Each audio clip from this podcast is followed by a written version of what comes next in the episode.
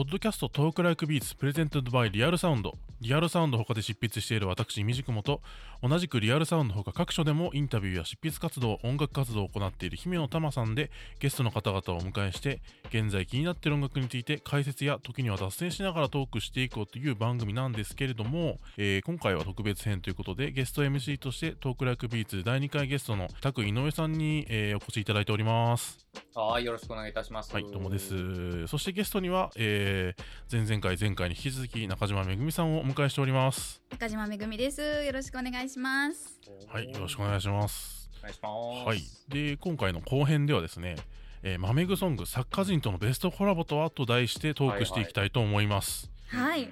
はい、えーで、今回ですね、えー中島めぐみさんの楽曲の中から、印象的なソングライターとのタッグから生まれた3曲を、えー事前に選んでいただいております。で、まあ、1曲ずつ振り返っていきたいと思います。はい。で早速まず1曲目なんですけれどもファーストアルバム「ILOVEYOU」に収録されている「指先の雨」ですね、はい。こちらどういうそのポイントでピックアップされたんでしょうか？この曲はですね、うん。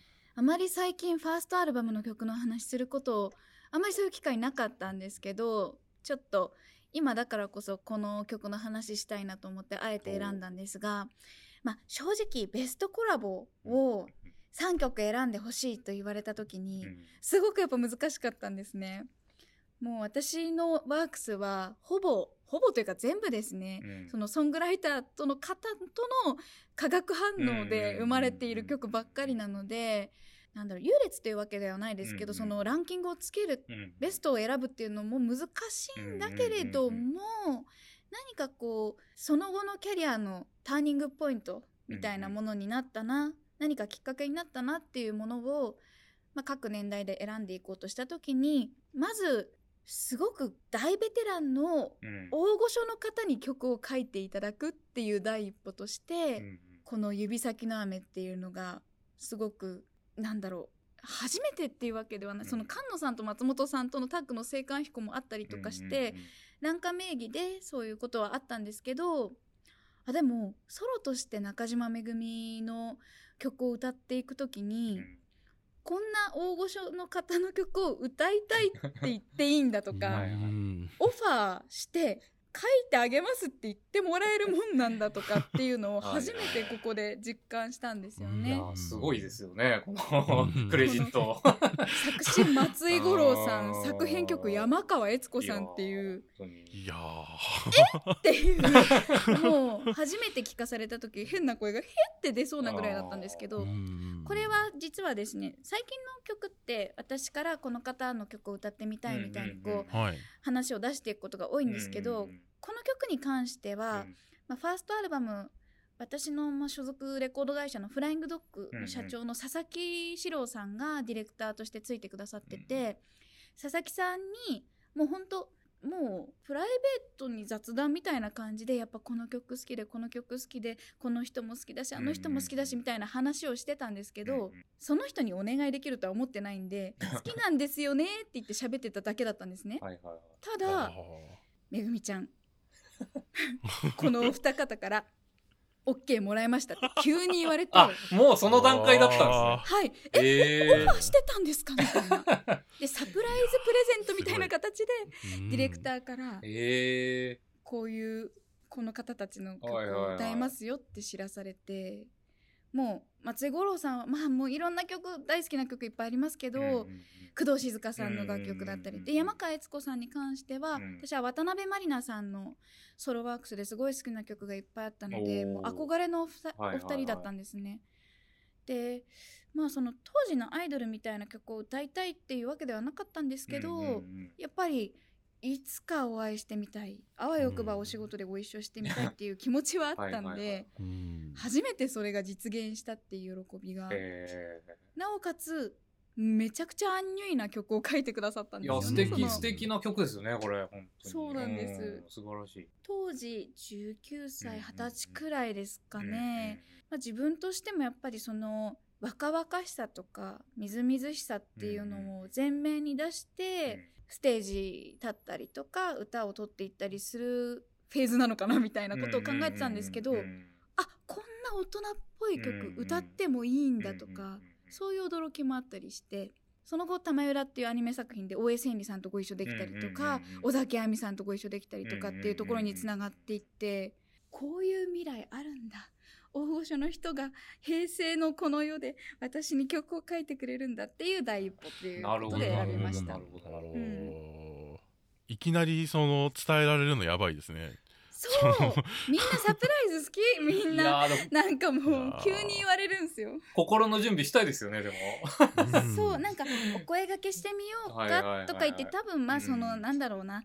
きっとダメだったって言ったらがっかりさせるかああらと思ってなるほどなるほどなるほど。大人たちはきっと私の心を守なるために優しさだったんですね。そうそうそう優しさで先に話を進めてくださってるんでしょうけどまさかねいやー本当ですよね。ねまあ仮歌とかも山川さんが入れてくれたりとおかでね山川さんに本当私はコーラスもしてほしかったんですね。でその話も一瞬あったんですけど、山川さんから「いやこの子がやった方がいいと思う」っていうことで結局私が山川さんが取ってくれたコーラスのラインをなぞることになったのかな。うんまあ、それはねちょっと若干 山川さんのコーラスが好きなのにみたいな なんかそこはありましたけど、でもそうやってすごい任せてもらえたっていうのも含めて、まあすごい私にとってこの曲はアルバムの一曲ではありますけどすごいい自分のキャリアに残る一曲だなと、うん。まあ、楽曲としてもね、うん。思いますね。いやもう次から次へと大御所とのお仕事がまあ本当ね いやすごいですよね。続くのってすごいやっぱり想像するだけで震えますけどね。そうですね。やっぱね松井五郎さんはレコーディング来てくださっておおそうなんですね。結構お話できる機会もあったりとかして、へもう意味わかんないですよね。もうもういや。しゃべ喋ってる私とか思いながら。ー。レジェンドですもんね。でもあのうん静香さんの大人っぽい曲が好きって言ってたから、ん。その歌詞もちょっと大人っぽくしてみたよとか、うん。なんかそういうことを話してくれたりとか、おうん、でも31になって当時のその自分が撮った背伸びした歌声を聞くとなんか 若いなみたいな思ったりしてちょっと恥ずかしい部分もありますけど。うん。でもうんボーカルも含めていい曲、うん。夢が叶った一曲だと思いますね。うん、はい。これ編曲もすごい良くてそう素晴らしいですよね。なんかおお音めちゃくちゃいいっていうかなんか生楽器の感じも素晴らしいですね、これなんか何回も聴きたくなる。もうこの日だけ、うん。私基本的にその楽器のレコーディング見学させていただくんですけど、はいはいこの日に限って別スケジュールが入ってて、え、ああもういけなかったんですね。指ー。先の雨は見れなかったんですいやよ。これはなんか本当素晴らしいですよね。本当に悔しかったけどでも私が好きなその山川さんワールドがやっぱ炸裂しててはいはいはいはい。はいなんか別になんか特別めちゃくちゃドラマチックなところがうん。ボンって出てくるとかではないんですけどなんか一音一音すごい滑らかなんだけど確かに心に刺さる。うん。確かに確かに。サウンドによって歌もこう突き動かされる何かがあるうん。本当にレコードにしてほしい。いや 合い合いそうですね。合いそう。レコードレコードで聴きたいぐらい。合いそう、ん。うん音が素晴らしいうん。本当に。うんあんまりこう盛りだくさんみたいなアレンジっていうよりはもう点で差し挟まれるそのピチカートとかいやそうそれがすごい素晴らしいですよ、ね、鉄筋とかのうんメロディーもなんかさりげなく「てんてんてんてん」ってこうスタカート気味に刻まれるのがすごいエレガントでうん。なんか聞き惚れちゃいますよねこれは。その編曲の部分うも。ん。これはだから普通結構歌うの難しいと思うっすね。なんかこの空気間っていうかはい。空間をやっぱ表現するのすごい難しいのでやっぱこれはもう皆さんの努力の結果なんか本当素晴らしいプロダクトになってるなと思いましたね。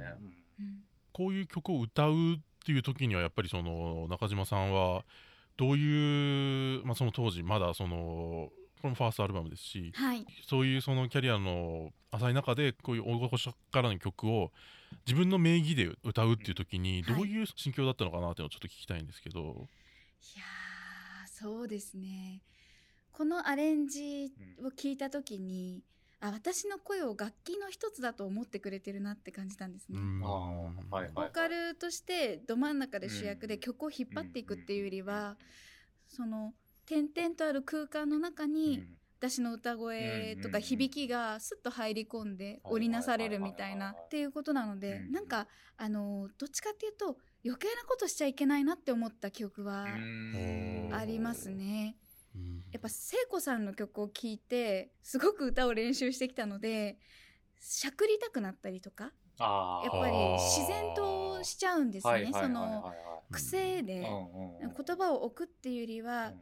一回一回ちょっと文うん節うん切り目にちょっと歌ってみたいとかうん。テクニックとして使いたいっていうよりもん。本当にもうそういう癖があるんだけどなるべくそれをでもそれってそぎ落としちゃうと自分の武器捨てるのと一緒なんで。まあまあ確かに。もう生身の歌の良さがないうんと正直成り立たなくなっちゃうんですけどでもこれ怖がってなんかちょっと装飾をいろいろつけようとしちゃうとなんかサウンドが台無しになっちゃうなるほどなるほど。気がして自信はないけどそぎ落とさなきゃって思った記憶があります。うん。できてるかはどうかちょっと後から聞いてあの最大限の努力をしているなって思いました。はい、ああなるほど。なんかやっぱりこうすごい豆木さんのこれまでの作品ってやっぱこうどれも結構チャレンジングなところがうん どこかしらやっぱりこう含まれていて、はい、なんかそういった部分にもご本人も貪欲なのかなってことをちょっと思ったりするんですけどうん、その新しいあの自分みたいなものを発見するってしていくみたいな。なんか別に人にそう言われるわけではないんですけどうん。デビューした頃から次に出すシングルの時はうん。絶対同じことをやってはいけないなとか。おー。1枚のアルバムの中でもはいはいはい。1個取った曲の次はうん。違うことをやらなきゃいけないみたいなうんうんなんかうんすごい自分をすごく追い込む追い込んで 追い込んでいいもの出てるか分かりませんけどそういう癖がやっぱりあっうんうんてうん。それはもう自分にしか分からないような差でもうん。いいんですけどうんうんうん絶対同じことやりたくないみたいなところはあってそれを多分大人たちが見てうん。じゃあこれできる？みたいな感じでお題をいっぱい出してくれる感じはいはいはいありましたね。ほんとちょっとした例えばこの前できなかったうん。この「あ」っていう母音の表現を一個してみようぐらいのちっちゃいことでもいいんですけどなんか次違うことやってみよう、はいはいはいはい。すごいそぎ落とした後はめちゃめちゃ足したのやってみようとか、うーん。なんかそういうのはあるかもしれない。飽きられたくないっていうのとはまた違うかもしれないけどなんかそういう気持ちはあるかもしれないですおね。はい、で次に選んでいただいているのがまたこうガラッとテイストが変わってえシックスシングルの「TRY UNITE! / Hello!」に収録されている「TRY UNITE!」っていう曲ですね。はい。こちらをピックアップしていただいたのはどういうポイントなんでしょう？これはですねもうあのはっきり覚えてるんですけどディレクターが、えっと「メロディー」っていうシングルから変わりましてその新しいまあ「Thank You」っていうアルバムまでうんうんうんのうん。約5年間くらいですかね、うんうん。を担当してくれたディレクターに変わって、はい。で結構まあ6枚目のシングル勝負だみたいなうんうん雰囲気にチーム全体がなってた時に、うんうんなんかちっちゃい会議室にそのディレクターに呼ばれて、うん。急に目の前に CD ラジカセをポンって置かれておー「それではお聴きください」っつって ピッてなんか再生ボタンを押されたらなんだそれはもう今あの世に出てる完成形とほぼ同じ「トライユナイト」のデモが流へれてきたんです。でメロディーはあったんだけどその、はいはい。ほんとラララみたいな感じではいはいはいはっきりしない感じでうっすら乗っていてっていうハウスなサウンドはいがはいはいはい。その時うん。テレビサイズだったのかな？まあはいはいはい1分半2分くらい流れてきてどうだと。あなたはこれからラスマスフェイバーとコラボするんですっていう発表をされたんですそのパターン多いっすねなんかね。はい。それではっていう。またサプライズで。すごいな「この曲何ですか?」って聞いたらうんうん「君の6枚目のシングルです」みたいなちょっと楽しそうですねなんか。へー。すごいね。あの楽しかったんだけどうんそれまでやってたのが結構「玉浦」っていう作品に寄せたそのバラードをうん。しっかり歌ってきたっていう流れがあって次どうするんだろうどうなるんだろうっていうところだったんですけど突然その海外のスウェーデンのプロデューサーと その時も確かまだあのリモートあのスカイプとかを通じうん。てラスマスさんとやり取りをしながらうんのうん。全体の制作だったんですけどえ海を越えた制作をするのっていうのと全然今までやったことないタイプのこんなダンサブルな曲をうん。私が歌うの、最新シングル？待って。あとこれアニメのオープニングみたいないろんなああなるほど、はいなんかはいすごいスタイリッシュでかっこいいけど、はいはいはい。歌ったことないしなおかつアニメのオープニングで、いわゆるそのめちゃめちゃ上がるんですけど、うん。なんて言ったらいいんだろうトライアナイトってじわじわ系っていうか、さあぶち上がれっていうよりは、えそうですね。うなんかまあ体の芯からちょっとずつちょっとずつ熱くなっていくような曲だったんで、うんはいはいはい。あオープニング曲って、ファンフうんァーレみたいな感じじゃなくてもありなんだっていうなるほどなるほどなるほど。驚きとか。はいはいはい。でわあいい曲って思ってたんですけどえ難しくないみたいな。いやこの曲めちゃくちゃ難しそうですよね。この曲どうやって歌うのみたいになって。でそこから佐伯健三さんうのん。すごいあのカラフルな歌詞がついて、でリモートでラスマスさんに指示を出してもらいながら日本でボーカルレコーディングをしたんですけど、撮った時は正直私の技術では細切れにしか歌えなかったですね。そのあーなるほどなるほど。おーはいはい。一曲つるっととかは全然いけなくっはいはいはいはい。うん。でうんもうサビが回り出せうんみたいなところなんかもうえどどうえミックスからの裏声え地声で押すとかもう全然わからないままがむしゃらに撮った後にはいはい。旗とこれどうやってライブで歌うん？はかねみたいなすごい喜びと感動と不安が同時に押し寄せてきた曲。でも結局すごくいい反響をいただいうん。て中島めぐみの新たな代表曲になったし、うん。そこから私踊りを踊りながら歌う人ではないんですけど、うんこういうクラブミュージックっぽいものってやってもいいんだうんっていう扉が開いた曲、うんでそこからラスマスさんとのご縁もできて、うん。いろんな曲を提供していただいてっていううん。本当今につながる、うん。あの CD ラジカセを置かれた瞬間に私の人生は一つ変わったんだなと思いなます。るほど。本当に。すすごいなそれ再現 VTR でみたいな。いや確かにもう何言ってんだろうと思いましたけどね。それでは聞いてくださいみたいな。いやはあみたいな。そのパターンすごいな。すごいですね、うんすごかったあれは。この曲また佐伯健三さんの歌詞もねすごい面白いっていうか。う、ん。うん。引きが強いフックがありますねなんかね。うん。あ、そこ佐伯さんとラスマスフェイバーっていうその組み合わせもの妙もあり。確かに確そうかになんですよね。曲はもうめちゃくちゃラスマスフェイバー節というか、うん。多分言われなくてもわかるですね、これ。もうラスマス印がついてなついてますね、ううん。ん、本当に。素敵な曲だこれもなんか私は正直言ってクラブに行ったことが一度もないんですよ、うんうんうんはいはいはい。なぜかクラブのスペースをお借りしてイベントをやったことあるんですけど、はいはいはい なんかもうそういうクラブイベントとかには行ったことがないので、そのこの曲を聴いて、はい。どんな気持ちでみんなが上がってくれるのかなっていうのは、もう想像しながら歌うしかなかったんですけどもうちゃんと自分の歌い方とかがフィットしてたかなっていうのはすごい今でも気になってるとこ。まあうんみんなが好きだって言ってくれるからよかったのかもしれないけど、うんやもう素晴らしいと思いますけどね。あ本当ですか？うん。全然超合ってますよなんか。なんかこのシングルはテレビアニメに合わせたサイズになってるんですけど多分最初からできてたのがうん。セカンドアルバムの「BeWithYou」に入ってるうん「トライユナイトエクステンデッドバージョン」っていう方で結構長いイントロがついてる方なんですけどあっちが結構多分一番最初からあった本来のトライユナイトの姿だったと思うのでもしあのシングルバージョンとかしか聞いたことがないとかいう方がいたら「BeWithYou」の方のトライユナイトにちょっと飛んで聞いてみてほしいなと思いますね。ラスマスフェイバーさんとの中島さんのコラボ曲結構ね改めて振り返ってみて聞いたりとかしてたんですけど、あの僕キュリオシティに入ってるサブマリーンがすごい結構好きで、はい。これもラスマスさんのアレンジなんですよね。よ。あとこれ当時聞いた時になんかエレクトロニックでダンスっぽく聴けるサウンドなんだけども余分な小説があったりこう小説が欠けてたりとかしててクラブミュージックのつもりで聞くとちょっと妙なフックが余分なところとか足りないところにこう感じたりしてやたらと耳に残ったんですよね。でもそれってやっぱりこうラスマスさんのハウスミュージックとかを元にしつつもやっぱりこういろんなジャズであったりスタンダード的なボキャブラリーも豊富にある彼なりの作家性みたいなものがまあどの曲も結構如実に出てる。もうそれこそ猪拓さんが言ったみたいにラスマス印がちゃんとついてるでそれと中島さんの相性の良さっていうのがやっぱり聞き返すとあってまあ、トライユナイトもそうですけど印象的なそのコラボっつったら僕も結構ラスマスさんのをあげちゃおうかなっていやなん。思いますか確かにあすごい相性いい気しますよね。あーよかった。うん。こ声的にも。うん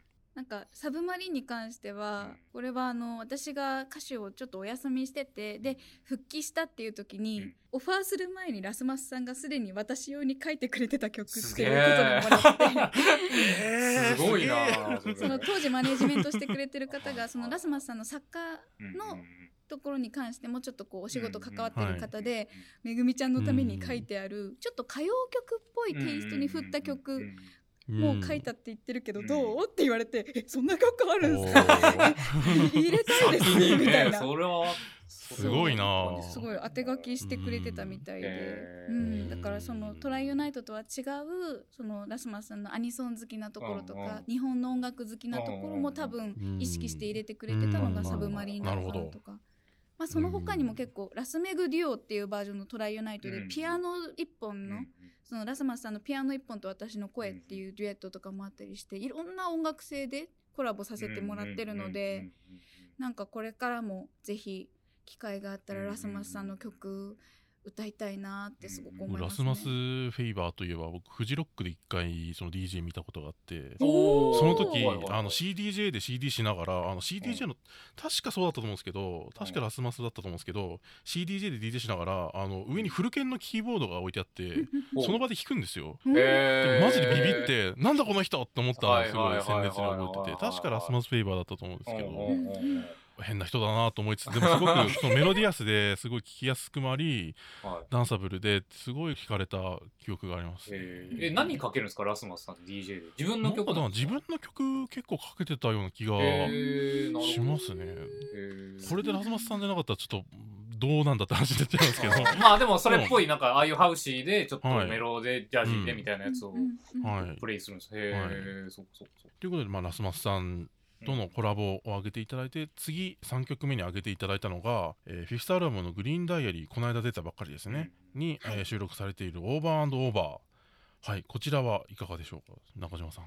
あのもともとクチロロのファンで、うんもうあの楽曲もそうだし三浦さんの声のファンでもあっおてー。うん。で私が歌手活動を休止する直前の2014年頃に本当はあの楽曲をオファーしたいなっていう気持ちが私の中にあったんですけどちょっと自分も休止しちゃうっていうことでいろいろタイミングが合わず。うん。でもどうしてもやっぱ三浦浩さんの曲を歌いたいっていう気持ちがずっとあったんでこのアルバムの前に「あの水槽髪飾りの天使」っていう、まあ、両 A 面シングルみたいなものを出したんですけどそこのカップリング曲で1曲ちょっとトライアルでオファー受けてもらえないかなみたいな感じでうんお声掛けしたらもう快く OK いただいて「夏の記憶」っていう曲を書いていただいてからの今回のはい。アルバムにも参加してもらって「うんオーバーオーバー」っていう新曲も書いてもらってちょっとつながりができて本当嬉しいんですけどもうあのもともとは三浦さんがどういう人となりなのか分からずうん「クチロロ」の曲を単純に聴いていて。うんもうなんていうかあの多分これを作ってる人は音楽やろうとしてるわけじゃなくて多分生きてるだけで音楽な人なんだろうなみたいな想像があったんですよ。なるほど。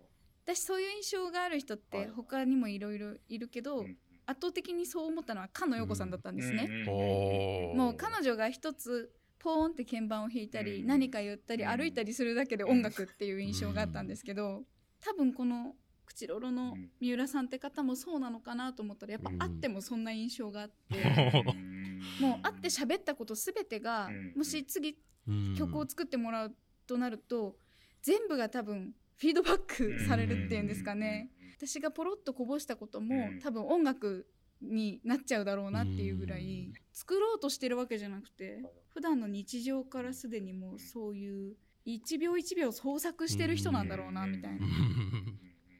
で夏の記憶の時は、うん。結構あの歌物を歌いたいなっていはい。うリクエストをしたんですね。その私ちょっとラップに苦い思い出がありましてあの中学校1年生の時に、あのはいはい。あの キック・ザ・カン・クルーさんの「マジック・ナンバー」っていうアルバムが大好きで、はいはいはいはいはでいいリフレッシュっていう曲をはい。友達の前でカラオケで披露したら、うん。本当にラップやめた方がいいって言われて 不評だったんですかあのすごい私はもうラップなんてダメなんだ、どっちかっていうと歌の方がマシなのかなみたいな なんかよくわかんないけどものすごいその時から聞くのは好きだけど、はいはいはい。絶対なんかラップ的なことは機会があってもしないぞえみたいな。ー、あトラウマになっちゃったんですね。あららら強いなんかそっか。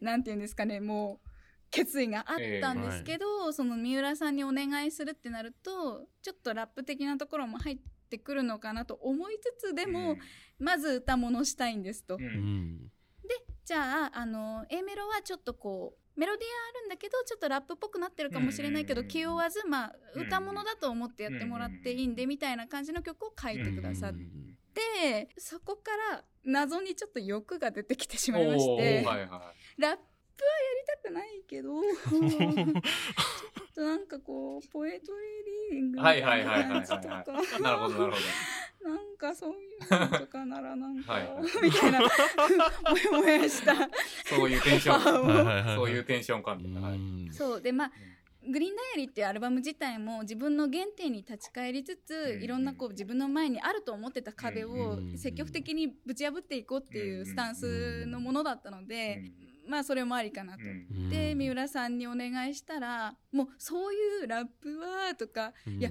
あの夏の記憶でフェイクを入れてほしいっていう箇所とかあって私もう本当フェイクとかやるタイプの歌手じゃなくて 本当に無理でとかずっと泣き言を言ってたんはいですけど、はいはい。なんか泣き言言ってるところが面白いとかなんかそういうなんかそれ歌にできないかなとかなんかそのはいはいはいはいはいなんか「うーん」とか言ってるところすらも音楽にしたら面白いんじゃないかみたいなことを、まあ、オーバーオーバーを作る時のそのうん打ち合わせで言ってくれて、あやっぱりなんか何気なく言ったことも全部拾ってくれてんだなと思って。なのでもうなんというかお任せしますと。日記の書き出しっていうテーマだけはあったんですけどもうラップっぽくても構いませんみたいな。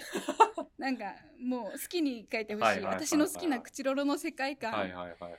この曲とかこの曲とかみたいな感じで上げて、うん。もう好きなんでうん。やりますって言ったら、うん。もうテンポがめちゃめちゃ変わる。いやすごいですよねねあれ。の曲。すごい曲ですよあれは。すごい。曲が来ちゃってあれ？みたいな。びっくりしましたねうん。あうん私やるって言ったけど、うん。やれる？みたいな感じの曲をいただいたっていんうだからまずはもう A メロって言っていいのかな？歌い出しもどんどん、まあ、心拍数が上がっていったり、うんまあ、変化するみたいにうんどんどんリズムも変化していくけど、リズムを先導してコントロールしてるのは私のボーカルで、ラッパーじゃないんだけど全部ちゃんと韻をしっかり踏まなきゃいけなくてとか本当にやったことない曲来ちゃった。っていういやあれはなかなかそもそも音楽として結構新しいっていうかね、あんまりあるタイプの曲ではないからこんなね聞いたことない、あれをやったことある歌手の人って多分本当いないあんまりいないと思いますよ。いないっすねあれは。なんか本ちゃん撮る前にうん。村田茂さんがベース弾いてくれてるところに挨拶に行けてもう三浦さんがうん。椅子にちょっともたれながら「ん。うん」みたいな感じで「しげよく弾けるね」とか言って。おいみたいになってましたけど田さんも。でこれう今から歌うんだよね？みたいな感じで「うんうんうんあはい歌う。うもう歌えるかな?」みたいな「いや俺もちょっと歌えるかわかんないけどなんか わかんないけど、うん。はいはいはい。できるよ」みたいな感じで、うん。でもやっぱその韻を踏むことはい。とか出してる声でリズムを刻むだけじゃなくて、間を作ったり息を吸うスピード感とか、うんうん。どういう感覚で言葉一つ一つを置いていくのかとかって、また今までやってきた曲では正直ない感覚を総動員しなくちゃいけなかったんうんで、まず全ラッパーさんすごいなと思ったし、うん。なんというかそのボーカルっていう観点じゃない技術のコントロールっていうんですかね。ラップをしてるわけでもないんだけど、うんでもセリフでもやっぱないし、クリックにも頼れないっていうか、自分の体の中にあるリズム感とかしか頼れないっていうすごい課題を持った曲を、はいはいはいはい。なおかつかっこいい曲をいただいて、うん。これをこれからライブでも歌いこまあなしていく確かに。いやそうですね。確かにそうだよな。すごい大きなまた私にとってあはいの壁っていうけどその壁もまあ乗り越えていくためのすごいいいものだと思うんでまた一個大きい壁が目の前に来てうん。私は幸せだなみたいな曲ですね。結構時間かかったですかこれ撮るの？そうですねその他の曲も大体、うまあ、ボーカル取り1時間半から2時間やった後にコーラスとかに行くんですけど同じくらいの時間だったとは言いつつうん。試行錯誤の時間がすごああ、やっぱい長かったやっぱそうですよね。ううんん。やっぱり感情をうん乗せつつ、うんリズムをキープして韻を踏むことの難しさって体験したことなかったし、うんでもあそれって気持ちいいことなんだっていう発見もあったりしてそのうわーわかんないできないだけじゃなくて、うん。今いけたっていう快感もあったりとかして。すごい思考あともう三浦さんがやっぱり普段からすごい分析される方じゃないですか、うん。で分析をめちゃめちゃ声に出されるんですよね。なのでボーカルディレクションの時のトークバックで迷ってることをそのままおっしゃられるんですよ、なるほどなるほど。中島さんはなんか褒めるとなんかダメっぽいタイプだけどでも褒めてほしいよねみたいなこととか。そこまで分析してくるんですね。でも多分褒めてもあのそのままには受け取ってくれないタイプだからなんかどう言われるのがいいかね みたいな感じの。あそれは本本人に言っちゃうのすごいですねでもねあでも厳しくしてもらって大丈夫ですとかなんかそういうやり取りとか含めてー。すごいいい意味であけすけな感じも面白かったしレコーディングのその、う んエピソード含めうん。てやったことないうん感じの、うん、曲だったからうん。すごい。あのグリーンダイアリー全曲そうなんですけど特にこの曲はうん。また私のキャリアの中ですごい大きいものかなっていう。なおかつなんか名刺代わりに聴いてほしいっていうんですかねうんそんな曲でもあるし。どうやってライブでやるんだろう。う んどうやってライブでやるんだろうって言われたんですよ。いや本当ですよね。クリッもうクもめんどくさそうだしクリックもそうですね。なんかクリックうん。参考にはあるんでなるんですけど、はい頼りというかガイドにはならないんですよねやっぱそうねでしょうね。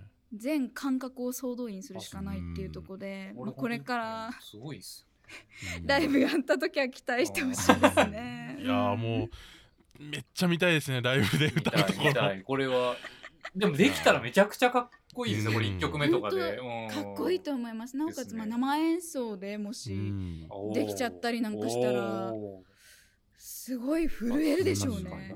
うん。できんのかな？ええ。わかんないけど。これあのーテンポが上下するっていうはい。アイディアってなんか、うん。あの三浦さんがあの別ご自身のラジオ番組とかでもおっしゃってたんですけどあの、はい元ネタというかなんかアイディアの元になったその作品があって、うん。うんあの網森翔平さんっていうおーはいはいはい。方の、ええあのパタミュージックに入ってるク「はいクライムダウンヒル」っていう曲があって、ええそれが延々と無限音階ってあるじゃないですか。ずっと音程が上がっていくように聞こえる原あのうん原曲原曲っていうかそのそういうう作詞みたいなな感じでそれのリズム版でリズムってこうある程度の速さに達するとハーフで取れるじゃないですか。それはそうですね。うん。だからこうある程度まで加速しきったらハーフで取ってまた加速してっていうのを延々と繰り返す曲があるんですよ。へえ面白そう。しかもそれがフルしかもこうちょっとこうチェンバーっぽいアンアンサンブルであのやってる曲があってうん。うん。まあ、別に全然そのテンポが変わる以外の共通点はまるでないんですけど、本人の中ではつながってるらしくて、それねあの生演奏の動画があるんですよ。YouTube で見れますちなみに、はいはい。僕生で見たんですけど 三浦さんと一緒に生で見たんですけどそれ。あのすごいインパクトでしたね。もうぜひそれをねあの 中島さんもやってほしい もうね天才たちのもう神々の、うん。そのなんかアイデアがすごすぎて。すごいなそれは。でもね、うん。なんかあの突拍子もないなとは思わないのが不思議なんですよ。確かになんかえちゃんちゃんと成立はしてる。なんでこうなるのうん。ってならない。気持ち悪くないんですよね、うん。何なんでしょうかね。いやそうなんですよね。やっぱうん。ぐ側がちゃんとポップスになってるかうん。らやっぱりすごいなと思いましたそう。ねやっぱキャッチーだし、うん。ただ難解で、うん。あなんか奇妙だなって思うだけじゃない、うん。やっぱそのポップのパワーが、うん。そうですね。それがやっぱ三浦さんが持ってるものなんだろうなと思うので、まあ、それを、まあ、今回レコーディングとしたものを残せたんで、うんまあ、ライブ音源でもいい形にできるようにこれからもう ちょっと歌手人生をかけて 頑張っていきたいと思います。すごい楽しみなチャレンジが待ってますね。はい、いやー本当僕はあの今今ちょうど、えー3月に配信しているのが、この番組で配信しているのが三浦浩さんゲスト会で、あの今もちょうどあの、うん。いろんなご自身の作品について語っている回とかうんうんうんうんが配信されてるんですけど、うんある種、まあ、そこでもそうだし、まあ、いろいろお話ししていて思うのは、うん単にトリッキーなギミックに思えてしまいそうなところをいかにこう物語とかポップスとしてその成立させるかっていう要するにこう単純に作るだけでも難しいのにうんそこに必然性を与えるところにものすごい不信されているところがあって。あー。確かに。だからさっき日記の書き出しっておっしゃってたのは、あのテンポの上がり方もなるほどなと思って、うん。やっぱなんかそういう入っていく感っていうか、うん自分の階層に、うん。なんかそういう雰囲気出てたんでやっぱなるほどなと思いましたね。やっぱ必然性がちゃんと出てるなと思って、うん。夏の記憶もその最初に中島さんとコラボされた夏の記憶も場面の転換とそのサウンドのそのテイストの転換みたいなのがすごい歌詞の内容とかとフィットしていて、それこそ本当にいろんなこう一つの夏の記憶を圧縮したみたいな曲になっていてやっぱ三浦さんすごいなと。なんか 突然持ち上げてるみたいになっちゃいましたけど。いやいやいや本当に、やっぱすうんごいですよちょっとびっくりしましたなあの曲は、はうんはいというわけでこう3曲。でここまで、えっと、マメグソング作家人とのベストコラボとあと題して、うん。えー中島さんに3曲ピックアップして、えーはい。お話しいただきました、えーそれでその3曲改めて振り返りたいと思います。ファーストアルバム「ILOVEYOU」に収録されている「指先の雨」6シングルの「Try Unite」フィフスアルバム「グリーンダイアリー」に収録されている「オーバーオーバー」この3曲をご紹介いただきましたではそろそろ終わりの時間なんですけども中島さん今回、はい。えー前中後編と参加いただきましていかがでしたか？こんなにボリューム満載ボリュームいっぱいに 音楽の話とかまあ自分のルーツの話とかできるの久しぶりな感じがして もうとにかく今日超楽しみにしてたんですよ。なおかつトークライクビーツの、まあ、いろんな回を聞かせていただいて、私も賢いこと喋らなきゃと思ってすごい緊張してたんですけど。いやいやいやいや。